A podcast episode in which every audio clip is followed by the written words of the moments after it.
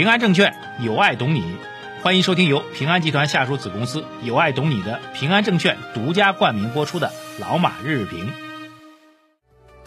平安证券致力于为客户打造有原则、有专业、有温度、智能化的服务平台。他们也为我们财经马红漫的粉丝打造了夏季特别福利，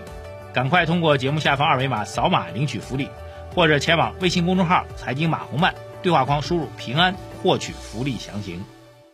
好，各位老马日评的听众朋友们，二零二一年的十一月八号，今天周一啊，这来看一下整个周末市场的表现。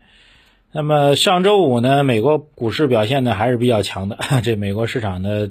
就习惯性的每天都说啊，简单来说就是，呃，一会儿新高，一会儿新高，一会儿新高啊，我们只能这样说吧。哈哈。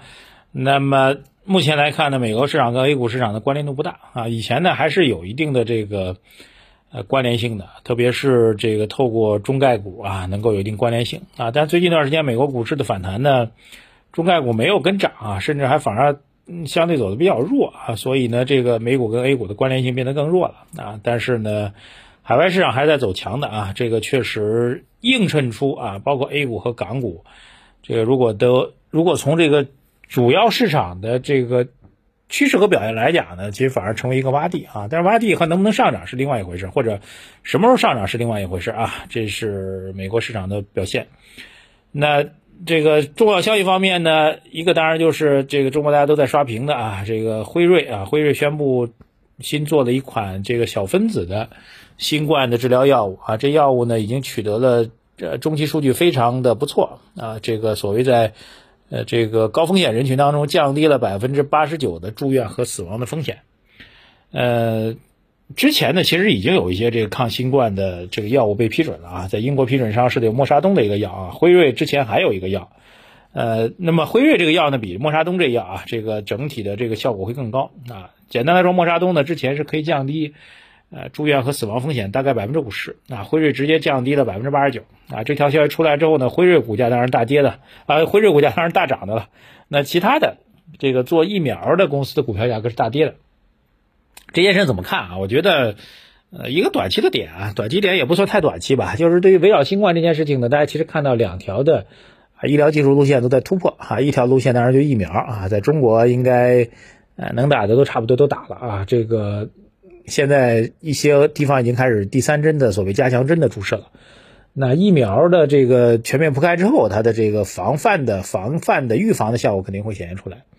那目前来看呢，如果一个是疫苗的防控，第二条当然就是这个我们说这个治疗药物啊，就是你真的依依然得了新冠，那如果有一个有效药物可以有效的避免你的死亡和住院比例啊，那从症状上来讲呢，可能新冠的体现就跟这个一次感冒或者一次流感差不太多。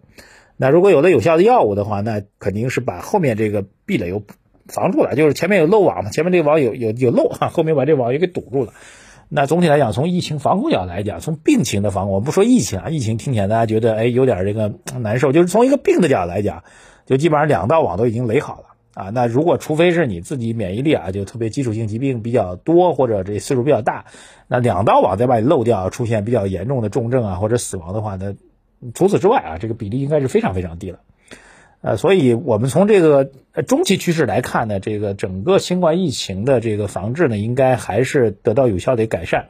啊，用了大概一年半多的时间，应该还是越来越多的改善了，啊，现在就等着这个辉瑞疫苗在美国获得紧急授权，呃，实际上这个从全球状况来讲呢，包括美国、包括日本等等，都已经开始陆续要放开这个出境的进出境的限制啊。那我觉得整个疫情对于全球经济的影响，慢慢的开始，至少我们认为已经到了中后阶段了。中后阶段了啊，这个我觉得是这个中短期的影响。那抛开来这次新冠疫情的一个具体分析呢，我其实建议大家有时间可以读读经济史啊。这个经济史当中呢，跟疫情有关系的，正好就在一百年前啊，就是一九一八年啊，一九一八年啊，正好大概一百年前的时候。一九一八年呢，就是爆发了这个西班牙大流感啊。西班牙流感呢，其实主要发源的发源于美国啊，从美国士兵到一一战去参战，然后把这个流感呢带到了这个欧洲啊。那为什么叫西班牙呃大流感呢？就是因为美国参战的士兵呢，呃，参战各方得了流感的，他都不不对外公开承认自己的数字啊，害怕影响军心。实际上，这个参战的士兵啊，这个得西班牙流感并因此这个死亡的数量是非常大的。但因为为什么叫西班牙大流感？因为西班牙当然是中立国，所以这个中立国嘛，它就公开的数字就比较公开透明啊。就我们国家到底有多少人啊？西班牙到底有多少人得流感呢？哎，看见西班牙数字特别大，所以大家就会觉得叫西班牙大流感。其实不是的，整个欧洲，包括美国，就是远赴到从美国本土到到到欧洲战场参战的美国大兵啊等等，都是得了比较严重的西班牙流感。那公开的数据显示，西班牙流感当时的这一年多时间当中，死亡人数是四千万到五千万啊，但实际上。这各界的预估呢，真实数字应该在上亿以上，就死亡人数在上亿啊。呃，这西班牙大流感一百年前的啊，疫情如果从绝对死亡人数来讲，比这次新冠要厉害的多得多得多啊。但是之后大家知道，这西班牙大流感得到抑制啊，然后呢，美国就是从一战结束之后啊，美国呢进入到怎么样，真正意义上替换英国成为全球第一大经济体的一个历史的发展的路径。那这个路径。嗯，一战之后，美国的 GDP 数字还没有超过英国啊。美国真正数字超过英国，大概到一九三零年代啊，一九三零年代中后期才超过的，中间大概还有二十多年的时间。但是大家都已经看到这趋势，就美国的经济增长速度要超过，啊，美国经济总量超过英国已经成为确定的事情了啊。就这个整个时代的天平在往美国转。啊，然后呢，这个美国的这个时代天平转，同时又美国有一个呃总统叫做柯立芝啊，这个总统呢大家不太熟啊，但是呢我建议您可以去翻一翻啊，柯呢又是那个呃金庸武侠小说那个柯镇恶的那个柯啊，立呢是站立的立，芝呢是芝士的芝啊，就草字头那个下面一个芝啊，走之的之，柯立芝。啊，我们在经济学当中叫做柯立芝繁荣啊，柯立芝大概创造了实际上是从这个一九二零年代到一九三零年代大概十年左右的美国经济大繁荣。啊，然后后面当然也知道，到二零年代末就是美国的这个最惨无人道的上世纪三十年代大危机，对吧？但是在这之前大概有八到九年的这个经济大繁荣，史称柯立芝繁荣。啊，柯立芝繁荣其实两个重要的要素啊，第一个就是美国经济增长呢，就是全球人民都已经确定的认为美国经济昂扬向上，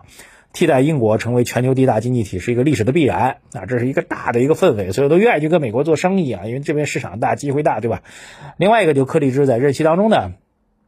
采取了更多的鼓励市场化，鼓励微观经济主体拥有更多的活力，啊，简单的说就不干不干预经济啊，减税啊，然后是市场主体能够活跃起来，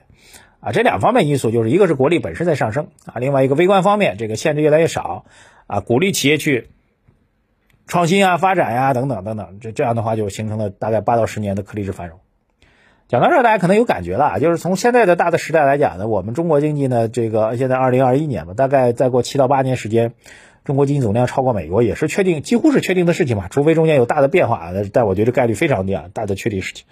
啊，另外一个就是我们是不是也能够在微观上搞活，对吧？那也是在一次大的疫情之后，对吧？这历史呢，有的时候觉得还真的挺挺挺神奇的，对吧？会出现一个复制吗？我这先挂一个问号啊，你自己去思考啊。呃，这是一个事情啊，这个借着这个辉瑞这事儿，给大家把这事儿一个大事给讲透哈。另外一个就是这个叫什么 EDG 是吧？呃，我就属于那个段子里面讲的啊，这个看大家的朋友圈就知道这个你到底是什么样的人。如果深更半夜发这个 EDG 获胜的消息，第二天上午没没没没声音啊，那就属于年轻人。中年人呢，早上就起来这个看看养生帖，发发这个跟血有关系的东西，然后百度一下 EDG，然后跟大家聊一下到底是啥玩意儿。那我肯定是属于后者。EDG 呢，这个看起来是一个电竞游戏的发展啊，这个我倒觉得这事儿出来之后呢，对于前一段时间。过度的啊，我觉得是过度的。对于这个电子游戏，电子游戏当然它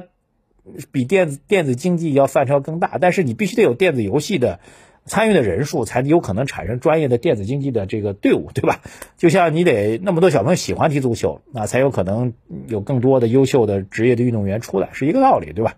呃，所以呢，我觉得前一段时间对于整个游戏产业的这个。啊，相关的方向吧，这个我觉得有点有点过啊，可能也是在做一个政策修正。其实几个政策修正都可以看到啊，这个未来我们觉得对游戏产业啊，对这个。呃，地产产业啊，对这个包括医疗产业等等啊，这个一系列的政策，我们觉得都会有一个修正的机会啊。修正机会代表的市场的机会呢，就是什么？总体的 A 股的市场的这个总体估值是偏低的啊，总体估值偏低的，好吧？啊，对于大势来说，我们就先这样来评论一下吧。这更重要的是，大家把我们前面讲的第一个大的内容，就是整体的中国经济发展的历史大势。就做投资，很多人喜欢追那个短期的涨跌那个趋势。啊，这情绪带动的趋势，这个趋势你是猜也猜不透的，做也做不来的啊，这个跟也跟不上的。但历史大的战略的趋势，其实你如果看得清楚的话，就完全可以去